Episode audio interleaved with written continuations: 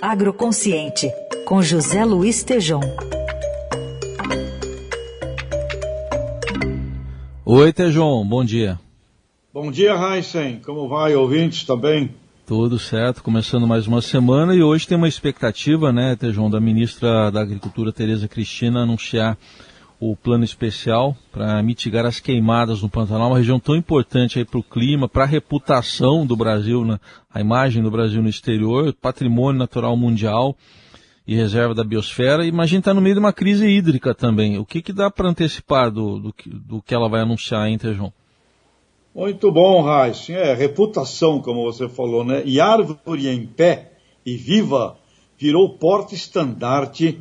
Se o agro fosse uma escola de samba.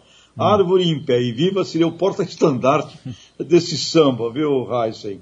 Então eu conversei, conversei nesse final de semana com o Kleber Soares, que é o secretário adjunto da inovação do Ministério da Agricultura, e ele me adiantou que será apresentado hoje, segunda-feira, às 17h30 pela ministra Tereza Cristina, um conjunto de ações, Heisen, para mitigação, prevenção e combate a incêndios e queimadas nas áreas rurais do Pantanal. É uma parceria envolvendo o BID, o Banco Interamericano de Desenvolvimento, o SEBRAE e o Ministério da Agricultura. E são três ações uh, formais. Projeto Pro Pantanal, que visa promover e levar prática de desenvolvimento sustentável com empreendedorismo. Segundo, ações de capacitação, mobilização e divulgação. E o terceiro ponto, muito interessante, um painel digital de monitoramento de riscos de incêndios desenvolvidos pelo IMET. E esta ação também se inclui no programa de agricultura de baixo carbono mais, e o maior drama que a gente tem, tirando os aspectos climáticos, e acontece, crise hídrica, seca, etc., é cultural e educacional, Heisen.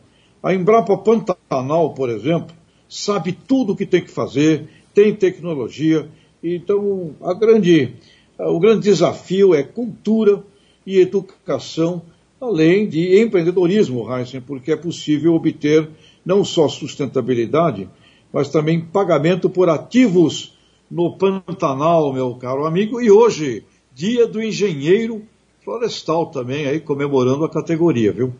Muito bom, parabéns para eles, né, que são importantes nesse trabalho todo, né, de conciliar a produção com a preservação, né, Tejon? Importante o trabalho deles.